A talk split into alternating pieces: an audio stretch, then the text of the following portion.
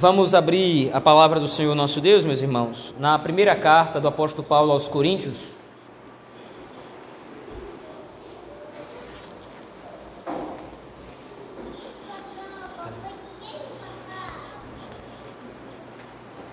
Primeira carta do apóstolo Paulo aos Coríntios, capítulo de número 3. Nós vamos meditar nesta noite do versículo 1 ao versículo de número 9.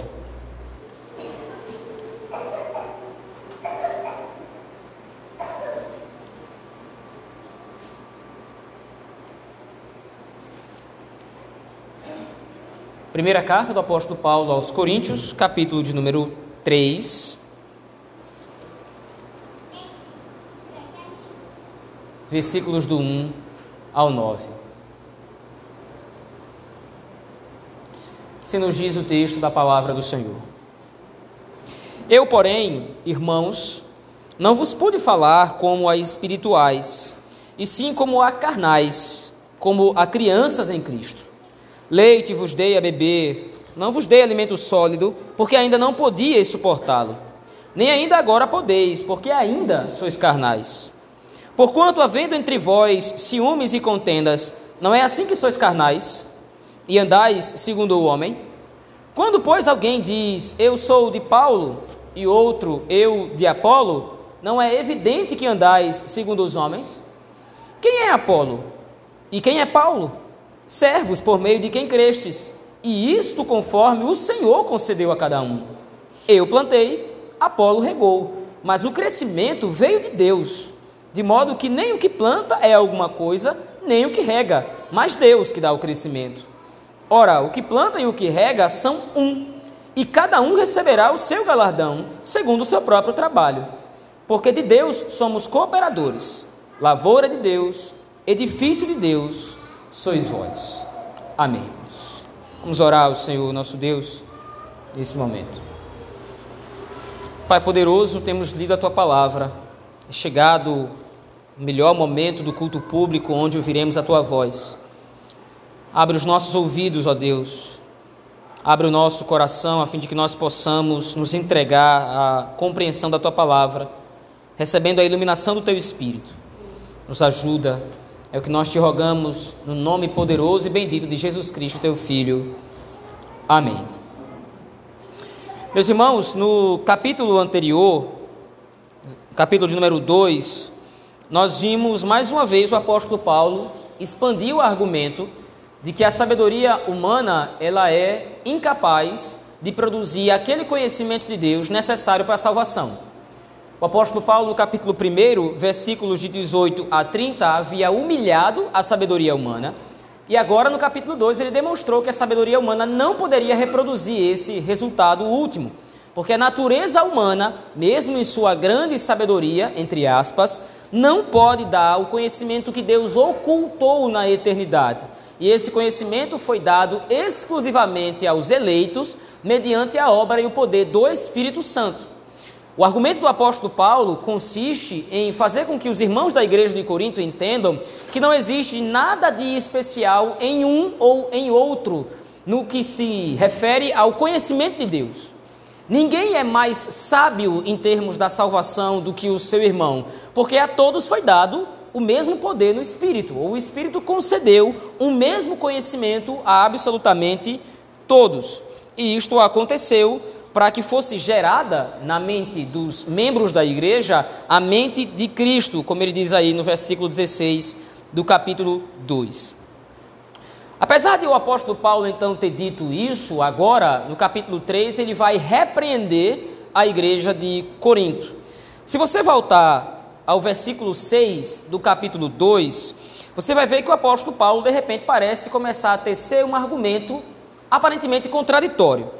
No versículo 6, ele diz: Entretanto, expomos sabedoria entre os experimentados. Agora, no capítulo 3, ele vai sugerir, ou ele vai, na verdade, constatar o fato de que os irmãos da igreja de Corinto, na verdade, são crianças na fé.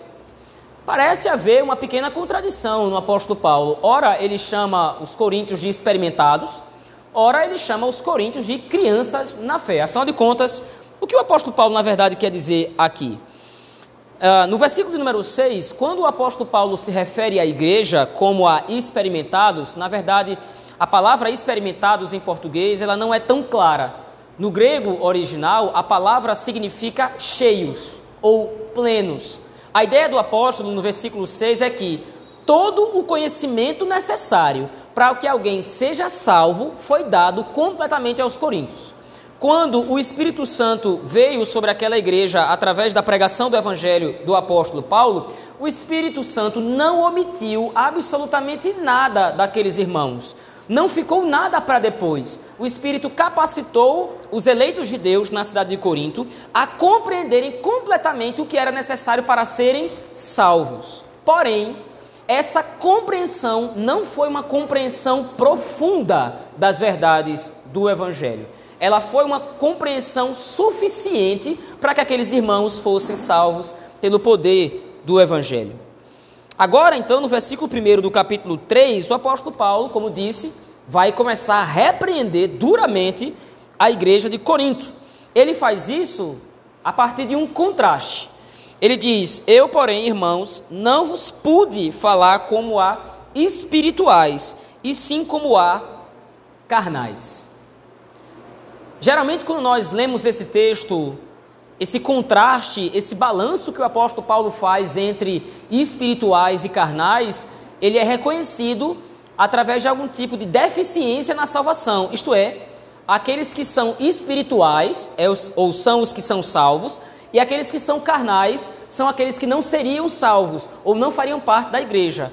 Mas levando em consideração o contexto como um todo, principalmente o capítulo 1, quando o apóstolo Paulo se dirige à igreja, dizendo que eles são santificados em Cristo, o apóstolo Paulo aqui não está categorizando a igreja entre salvos e não salvos.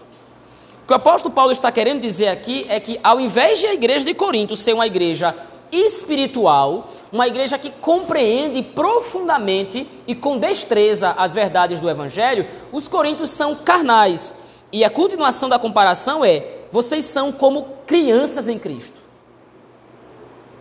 Então ele complementa o argumento no versículo de número 2: Leite vos dei a beber, não vos dei alimento sólido, porque ainda não podíeis suportá-lo. Lembre, em Atos, no capítulo 18, Lucas vai fazer referência ao trabalho missionário, tanto de Paulo quanto de Apolo. Estes dois homens especialmente o segundo, especialmente Apolo, falaram poderosamente as grandezas de Deus para a igreja de Corinto, para a cidade de Corinto. E muitos irmãos foram convertidos ao Evangelho. Mas mesmo Apolo e Paulo tendo magistralmente, de maneira excepcional, pregado o Evangelho aqueles irmãos, segundo o apóstolo Paulo, inclusive no capítulo 2, com demonstrações do poder do Espírito, e as demonstrações que o apóstolo Paulo fala no capítulo 2 é de fato milagres poderosos da parte de Deus, mesmo Paulo tendo falado o Evangelho seguido por sinais e prodígios, essas coisas não foram suficientes para dar à igreja de Corinto profundidade na palavra de Deus, profundidade no Evangelho. Ora, mas afinal de contas, por que é que a igreja de Corinto é identificada pelo apóstolo Paulo como sendo uma igreja infantil ou, sendo como uma igreja carnal? Ele responde esse tipo de pergunta no versículo número 3. Ele dá a razão por que é que não pôde falar a igreja de Corinto como a espirituais. Porquanto, havendo entre vós ciúmes e contendas, não é assim que sois carnais e andais segundo o homem? A lógica do apóstolo Paulo é uma lógica bastante simples, meus irmãos. Em outras palavras, o apóstolo Paulo está dizendo: Olha, eu não pude falar para vocês do Evangelho de uma forma mais profunda e entenda. Quando o apóstolo Paulo está dizendo aqui que ele não pôde dar alimento sólido, o apóstolo Paulo não está dizendo que o conteúdo do Evangelho foi outro o conteúdo é o mesmo. O que muda aqui é a forma como esse evangelho é apresentado. É a mesma palavra, é o evangelho de nosso Senhor, é a palavra de salvação, mas ao invés do apóstolo Paulo expor essa palavra com profundidade, ele teve que fazer isso de uma maneira mais superficial, por assim dizer. Qual é a razão? havia contendas na igreja de Corinto. Então o apóstolo Paulo se remete agora ao capítulo 1, no versículo 11, quando ele diz que recebeu uma denúncia dos da casa de Clói. E a denúncia era há facções dentro da igreja. Veja a correlação que o apóstolo faz, aliás, o argumento que o apóstolo Paulo faz aqui, ele é um argumento muito simples, mas é um argumento também, por outro lado, muito complexo. Ele está fazendo uma correlação aqui direta entre o estado da igreja, a condição espiritual da igreja e a pregação do evangelho naquela igreja. Eu não pude pregar o evangelho a vocês com toda a profundidade porque vocês são crianças. E por que é que vocês são crianças? Porque há contenda no meio de vocês. O apóstolo Paulo não pôde expor à igreja de Corinto as grandes verdades teológicas do evangelho, como por exemplo ele fez na carta aos Romanos, como ele fez na carta aos Efésios. O apóstolo Paulo não pôde demonstrar toda a grandeza e toda a profundidade do evangelho para a igreja de Corinto, porque a igreja estava dividida. E isso é interessante porque muitas vezes nós queremos entender as grandes, profe as grandes profecias bíblicas, nós queremos ter um grande conhecimento das Escrituras, e nós desejamos ter isso no nosso coração. Nós queremos conhecer a palavra de Deus, nós queremos conhecer mais profundamente o Evangelho, mas parece que nós nunca conseguimos progredir. Por que, que nós nunca conseguimos progredir? Por que, que muitas vezes, muitas igrejas não conseguem avançar num conhecimento mais aprofundado do Evangelho. Há grande desejo de conhecer grandes pontos doutrinários, pontos muitas vezes muito complexos. Nós queremos saber como será o novo céu e nova terra, nós queremos saber mais profundamente sobre como o pecado, nós queremos saber mais profundamente sobre o Espírito Santo, nós queremos saber essas grandes verdades doutrinárias do Evangelho, mas nós não conseguimos compreender isso. E por que não? Nós temos o Espírito, nós temos a revelação pronta, acabada, fechada, na sua forma plena. Nós temos o conhecimento de toda a palavra de Deus ao nosso dispor. Mas parece que nós não conseguimos muitas vezes desfrutar completamente ou profundamente de todo esse conhecimento. E uma das razões que o apóstolo Paulo apresenta para esse fenômeno dentro das igrejas são as divisões. Nós dissemos isso no domingo passado. Nós devemos reafirmar isso aqui hoje. Cristo jamais vai permitir que a sua igreja, que os membros da igreja cresçam de maneira atrofiada. Cristo jamais vai permitir que um membro de uma igreja cresça mais do que o outro. Porque isso, ao invés de trazer benefício, isto é, uma parte da igreja cresce e avança no evangelho, no conhecimento da graça de Deus, enquanto outra parte da igreja não avança. Alguém poderia dizer, bom, mas isso aí é um problema daqueles que não querem avançar, que não querem compreender. Então, o benefício do Senhor tem que ser direcionado para aqueles que querem crescer no Evangelho, mas isso gera problema dentro da igreja. É o que o apóstolo Paulo está identificando agora na igreja de Corinto.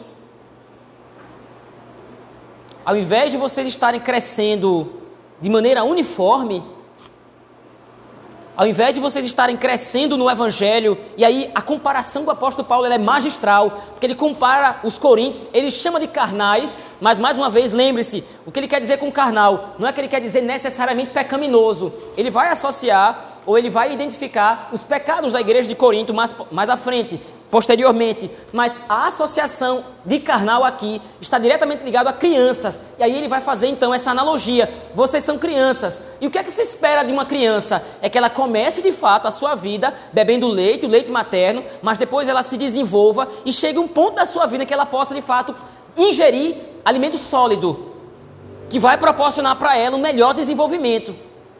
Mas na igreja de Corinto isso não está acontecendo.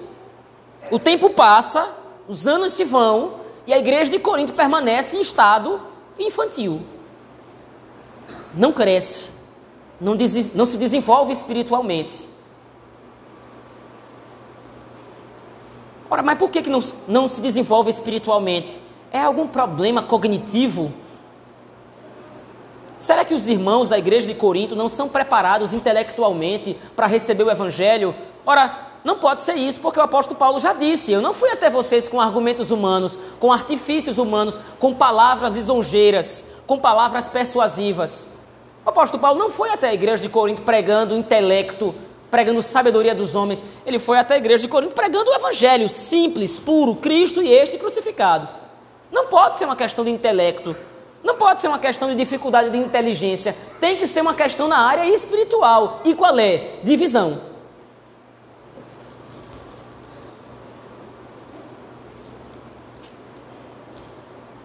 Muitas vezes nós queremos, como igreja, repito isso aqui. Muitas vezes nós queremos, nós até temos um sentimento comum,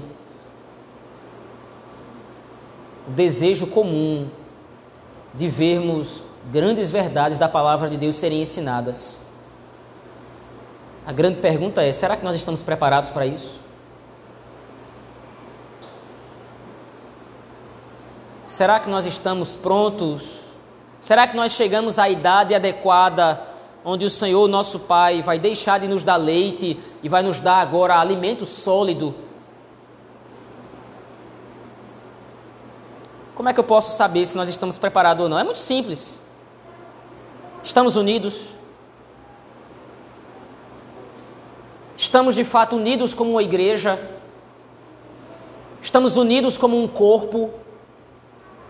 Amamos uns aos outros, estamos preocupados uns com os outros.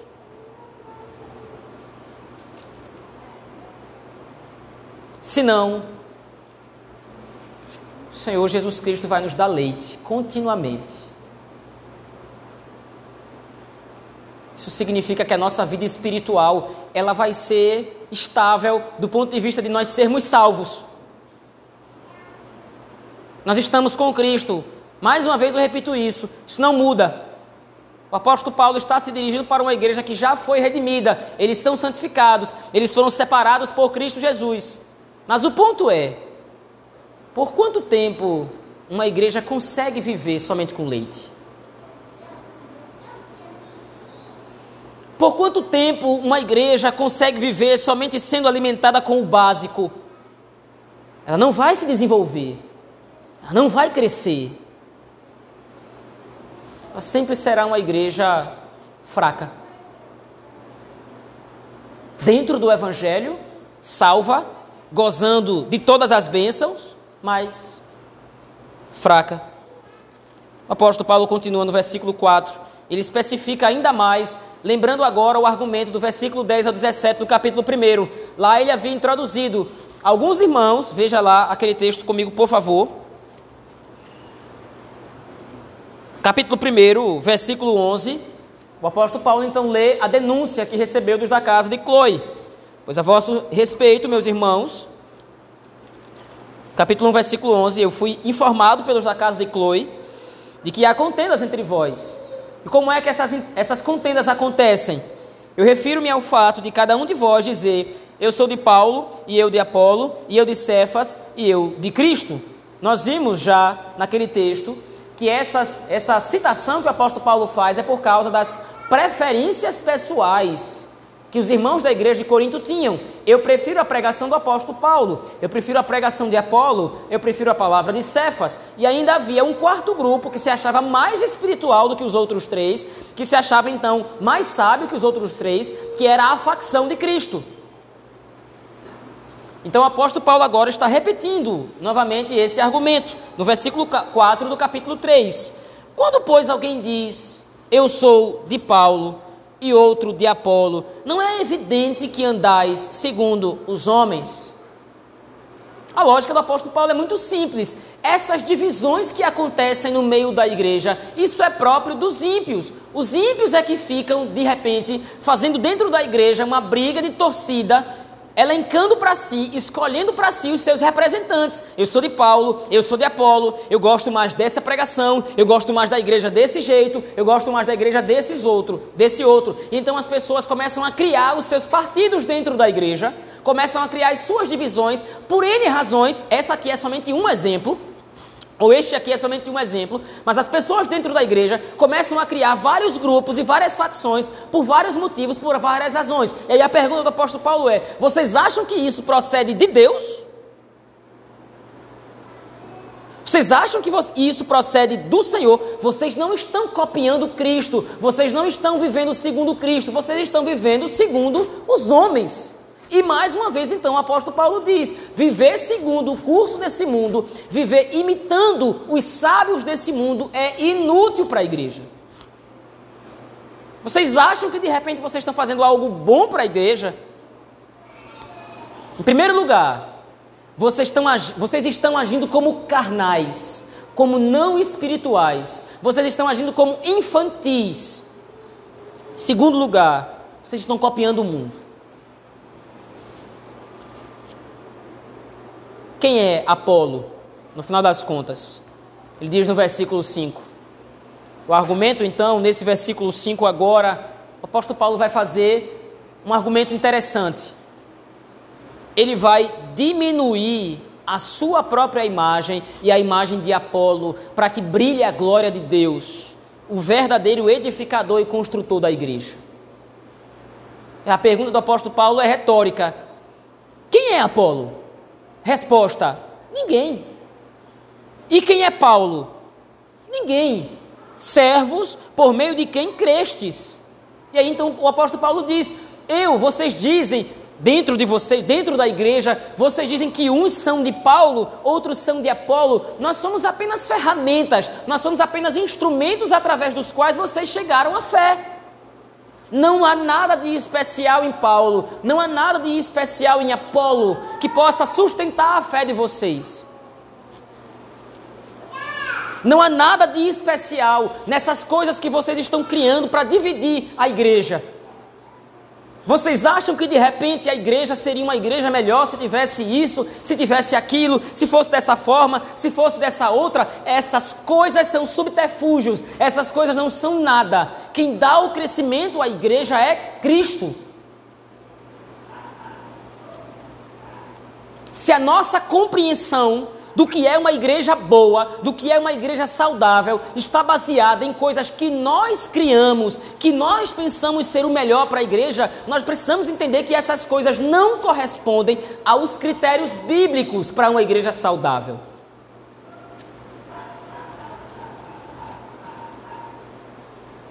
Paulo e Apolo são apenas servos.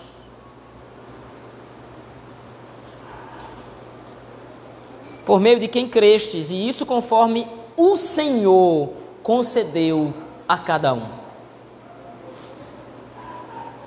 Interessante, no versículo número 6, no grego original, o apóstolo Paulo coloca os verbos de uma maneira interessante.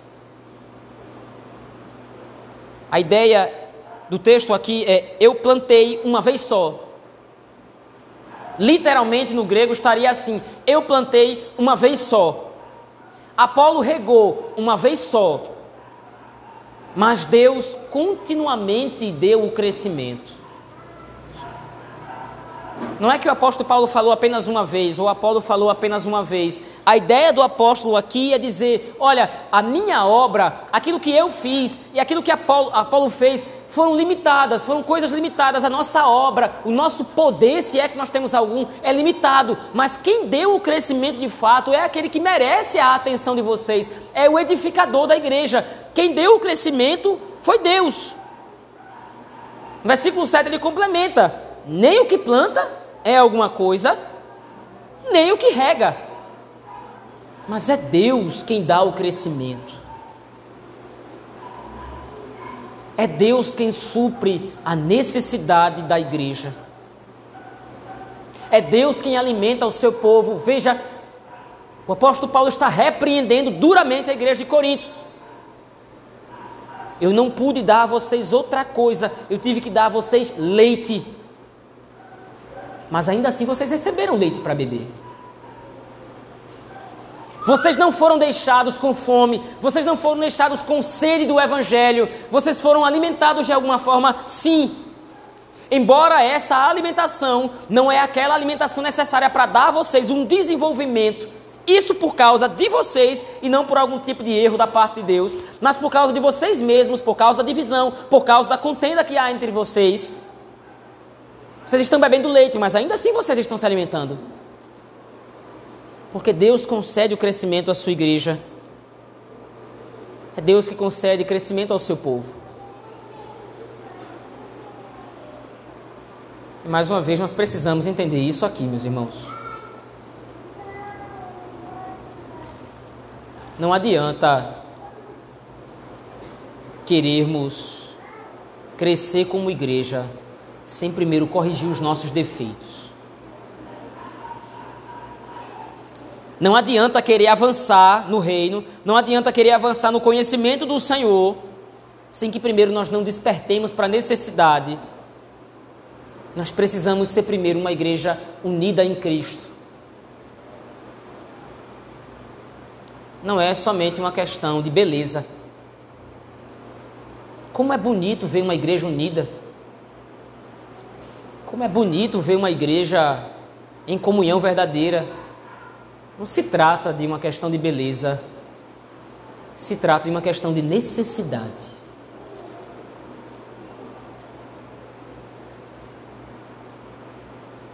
Muitas vezes nós não sabemos por que, que nós não podemos. Isso é, é, é, crucial entendermos isso aqui, irmãos. Muitas vezes nós não entendemos por que, que nós não conseguimos lidar com determinados pecados na nossa vida. Então nós vamos procurar onde é que está o defeito. Por que, que eu não consigo lidar? Por que, que eu não consigo vencer determinado pecado? Por que, que eu cedo de repente a essa tentação? E aí nós vamos procurar na nossa vida a razão disso. E nós chegamos a uma conclusão: é porque eu não estou de repente crescendo espiritualmente, eu não estou me desenvolvendo. Falta oração, falta mais oração, falta mais leitura da Escritura, falta um comparecimento mais assíduo ao culto público, falta mais, falta eu me exercitar mais espiritualmente. Naturalmente essas coisas estão no topo da lista. Sem dúvida nenhuma, nós nunca vamos nos desenvolver espiritualmente enquanto nós negligenciamos essas coisas. A oração, a leitura da Escritura, o culto público, mas veja, todas essas coisas estão ligadas à unidade da igreja. Noutras palavras, eu, eu gostaria de ser bem direto aqui e bem simples. Muitas vezes nós não crescemos espiritualmente, porque nós não estamos unidos. Muitas vezes nós não nos desenvolvemos espiritualmente nas nossas vidas em particular. Esse é o ponto. Nós não nos desenvolvemos particularmente na nossa vida com Deus. Nós não progredimos no nosso relacionamento com, os, com o Senhor. Nós não nos aprofundamos, deixando de ser, às vezes, crianças na fé porque há reservas no nosso coração com relação ao convívio entre irmãos. Eu não me dou muito bem com cicrano. Eu não me dou muito bem com cicrana. Eu não tenho muita afinidade com A. Eu não me relaciono muito bem com B. Isso vai se proliferando dentro da igreja como um vírus, como um câncer. E o que é que vai acontecendo com a igreja no final das contas? Ela vai morrer? Não. Morrer significaria, uma igreja morrer por causa da divisão, significaria que o poder do pecado é mais poderoso que o poder da graça. Não, a igreja não vai morrer, só não vai crescer. A igreja não vai definhar, a igreja não vai desaparecer, ela só não vai se desenvolver. Como o apóstolo Paulo colocou, os anos vão passar. E a igreja, ao invés de adentrar com mais profundidade nos mistérios da Escritura, a fim de compreender a palavra de Deus, a fim de entender como lutar mais eficazmente contra o pecado, ela vai ter que voltar constantemente para os pontos básicos iniciais. E é assim que essa igreja vai viver até a volta de Cristo, se não mudar a sua postura. E esse é o argumento final do apóstolo Paulo. Veja, versículo número 8.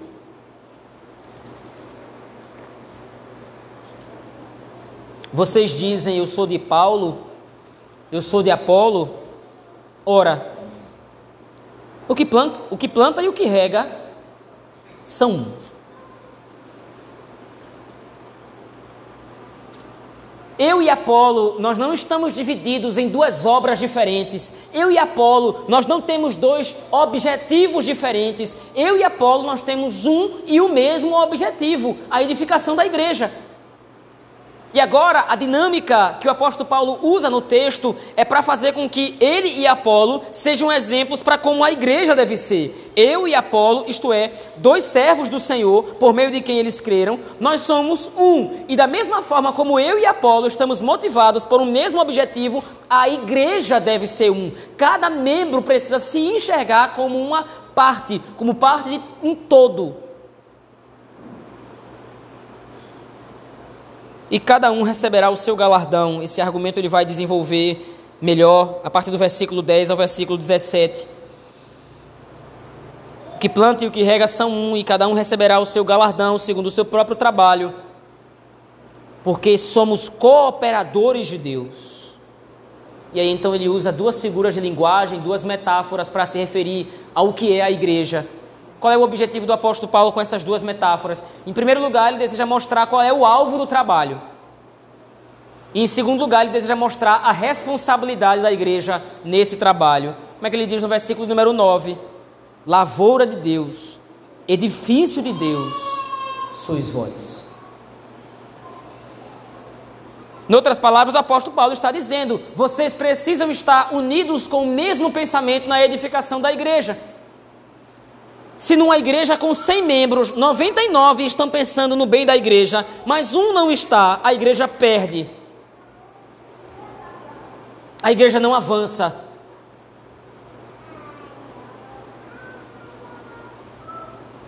Se a maioria está preocupada com o bem da igreja, mas uns poucos não estão, a igreja deixa de ganhar com isso. A carta ao apóstolo Paulo, entenda isso, meus irmãos. A carta do apóstolo Paulo, toda ela, do capítulo 1 até o final, ela foi estruturada de uma maneira tal que o ponto, o ponto, o ponto central, o ponto temático base sempre vai ser a comunhão e a unidade. Então, repetidamente, nós vamos ver o apóstolo Paulo tratando sobre diversos assuntos. A partir do capítulo 6, ele vai fazer isso mais especificamente. Ele vai falar sobre casamento, ele vai falar sobre a ceia do Senhor, ele vai falar sobre, de repente, castidade, ele vai falar sobre diversas outras coisas. Mas ele sempre vai voltar ao ponto central da sua carta, a unidade da igreja. O que sugere, então, que o apóstolo Paulo sempre estará preocupado em reforçar o seu ensino básico nessa carta. Qual é o nosso compromisso com a igreja do Senhor? Qual é o nosso compromisso com a igreja de Cristo? O quanto eu me sinto, como ele coloca aqui, a partir do versículo número 9, o quanto eu me sinto cooperador de Deus na lavoura e no edifício do Senhor. Nós, como membros da igreja, continuando a analogia que o apóstolo Paulo faz aqui, nós somos tanto os tijolos dessa edificação quanto os construtores dessa edificação. Nós somos tanto alvos do trabalho do Senhor, da obra do Senhor, do poder do Espírito em nos edificar, quanto também nós somos responsáveis por essa edificação. Novamente, a lógica é uma só. A igreja do Senhor, ela será tão forte, a igreja do Senhor, ela, ela será tão desenvolvida espiritualmente, quanto o seu membro mais fraco. Se esse membro mais fraco for desenvolvido na fé, se esse membro mais, mais fraco for maduro na fé, toda a igreja será madura na fé. Por outro lado, se este membro mais fraco for de fato fraco, não desenvolvendo-se na fé, toda a igreja será imatura.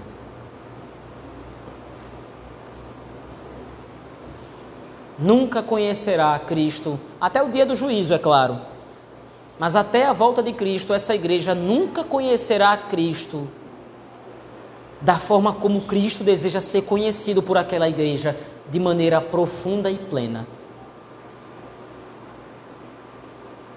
Um certo comentarista compara a igreja de Corinto a bilionários que vivem como mendigos. Eles têm uma fortuna e podem viver como reis. Eles têm uma fortuna e podem viver regalado de tudo, mas eles escolhem por causa da divisão viver como mendigos.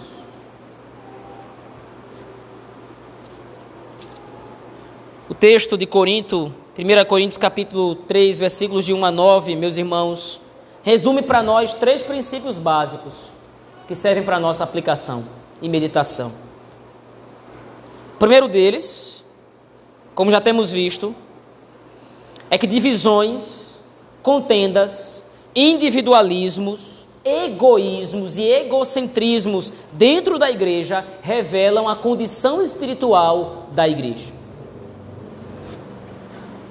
O apóstolo Paulo não condicionou a saúde espiritual da igreja à intelectualidade da igreja o apóstolo Paulo não condicionou a saúde espiritual da igreja ao desempenho na fé de cada membro em particular. O apóstolo Paulo condicionou a saúde da igreja à unidade da igreja. E nós, aqui, hoje, à noite, nesse momento, precisamos estar prontos para responder essa pergunta. Somos unidos? Somos unidos como uma igreja, como povo de Deus, como, como membros do corpo de Cristo. Se de repente nós todos, em comum, chegarmos à conclusão que, embora hajam defeitos no nosso meio, nós sim somos unidos, então podemos esperar uma igreja forte, uma igreja madura, uma igreja sadia. Mas se não chegarmos a essa conclusão, a sentença não pode ser outra. Somos crianças na fé. Muitas vezes nós sentimos o contrário. Ao longo da nossa caminhada cristã, ao longo da nossa vida, nós vemos tanta coisa, nós lemos tantos livros, nós de repente pensamos teologicamente tão alto, temos um conhecimento tão profundo, que essas coisas dão a aparência de profundidade no Evangelho ou de maturação espiritual. Não dão. No final das contas, uma igreja será reconhecida como madura se for uma igreja unida. Em segundo lugar, o modo como nós enxergamos uns aos outros dentro da igreja pode contribuir ou atrapalhar a edificação da igreja. O apóstolo Paulo, nesse curto trecho, demonstra para a igreja de Corinto como é que eles devem se enxergar, como é que eles devem ver uns aos outros. Eles devem se enxergar como cooperadores da igreja, eles devem se enxergar como edificadores da igreja. Ele diz isso claramente no versículo de número 9: porque de Deus somos todos, ou somos, cooperadores. Eu preciso entender que o meu irmão está empenhado, ou pelo menos deve estar empenhado, na edificação da igreja, tanto quanto eu. Eu não posso ver o meu irmão como um fardo, eu não posso ver o meu irmão como um peso para a igreja, como um estorvo para a igreja. Eu preciso enxergar o meu irmão como um cooperador, tanto quanto eu sou. E se eu não estou conseguindo cooperar com o bem da igreja, tanto quanto eu gostaria, o problema pode estar tanto em mim quanto no meu irmão. Mas ao invés de de repente excluir o meu irmão da minha vida enquanto igreja, eu preciso orientar o meu irmão para que ele, junto comigo, possa desempenhar um bom trabalho de edificação dentro da igreja. Se tem algum irmão fraco, se há algum irmão de repente mais imaturo, que de repente não tem tanta desenvoltura com as doutrinas, com a palavra de Deus, com a vida cristã de um modo geral, é meu dever, enquanto cristão, auxiliar esse irmão, porque ele, junto comigo, é trabalhador na mesma obra. Se os trabalhadores têm desempenhos diferentes, a obra terá resultados diferentes. Mas se os trabalhadores estiverem motivados e desempenham eficazmente a mesma tarefa, o resultado será o mesmo. Todos contribuirão de igual forma para o crescimento e para o avanço da igreja. Novamente, eu preciso enxergar meu irmão como cooperador.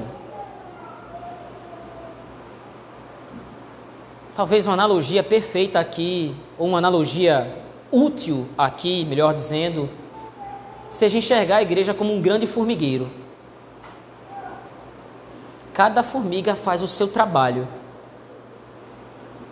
Mas quando uma delas se perde, todas as outras a ajudam a encontrar novamente o caminho de volta. Ou a igreja se vê como uma célula unida, coesa, harmônica, que se enxerga de maneira igual e, portanto, progride no evangelho, progride na vida espiritual. Ou a igreja vai crescer capenga, ou não vai crescer. Em terceiro e último lugar, precisamos entender que todos nós estamos imbuídos da mesma responsabilidade de trabalhar para o bem e para o crescimento da igreja. O apóstolo Paulo exemplifica dois trabalhos que foram realizados por dois cooperadores da igreja.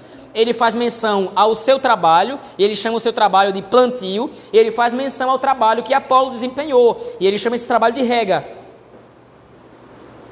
Eu plantei, Apolo regou. Mas esses não são os únicos trabalhos que são feitos dentro da igreja. E se de repente, meu irmão e minha irmã, você está pensando que não há trabalho para fazer dentro da igreja, você está muito enganado. Ora, mas o que há para fazer na igreja? O trabalho de pregação e ensino já é exercitado pelo pastor. O trabalho de administração da igreja já é efetuado pelos presbíteros. O trabalho de assistência social e administração da igreja também é feito pelos diáconos. Ora, que trabalho há dentro da igreja? Se você olhar para o irmão que está ao seu lado agora, você vai ver uma excelente oportunidade de descobrir. Há irmãos idosos dentro da nossa igreja que precisam de amparo e socorro, que precisam de cuidado. Há irmãs mais jovens que precisam de orientação. Há irmãos mais jovens que também precisam de orientação com relação ao trabalho e à vida. Há irmãos mais velhos que precisam de socorro e amparo exatamente nessa área. O trabalho é muito. Os trabalhadores dispostos é que são poucos. A seara é grande. Os trabalhadores dispostos é que são poucos. E a responsabilidade que nós temos não é opcional. Eu posso talvez trabalhar na igreja eu posso talvez me doar pela igreja, contribuir para a igreja de alguma forma, ou talvez seja melhor não me meter nisso. Talvez seja melhor deixar que os pastores, os presbíteros e diáconos da igreja tomem conta da própria igreja. Não é uma opção. Se você aceitou o Cristo Jesus como seu Senhor e como seu Salvador, se você professa a fé no Deus triuno, segundo registrado e revelado pelas Escrituras Sagradas, você está responsabilizado de contribuir com a edificação da igreja. Não sabe como? Está perdido de alguma forma? Nos procure. Procure os presbíteros, procure os diáconos da igreja e certamente nós vamos estar dispostos a orientar você em áreas da igreja que nós precisamos muito da sua ajuda. Mas entenda, o fato de nós estarmos agora dizendo que precisamos da sua ajuda, isso não quer dizer que é uma condição. Você não pode se furtar da responsabilidade de fazer. A grande pergunta é: você responderá positivamente ou negativamente a responsabilidade que já tem diante de Deus?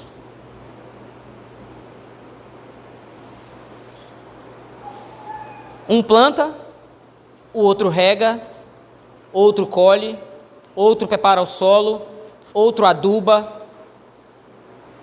Assim é a igreja do Senhor. Eu quero concluir aqui, meus irmãos, dizendo exatamente isso. 1 Coríntios capítulo 3, versículo de 1 a 9, é um lembrete sério, é uma advertência séria à igreja de que a unidade da igreja de Cristo ela é fortalecida ou enfraquecida a partir do compromisso de seus membros com essa unidade.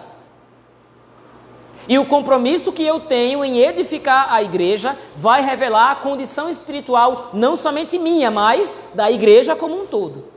A minha igreja pode ser vista como uma igreja madura e saudável diante do Senhor, se eu me disponho a fazer da igreja isso.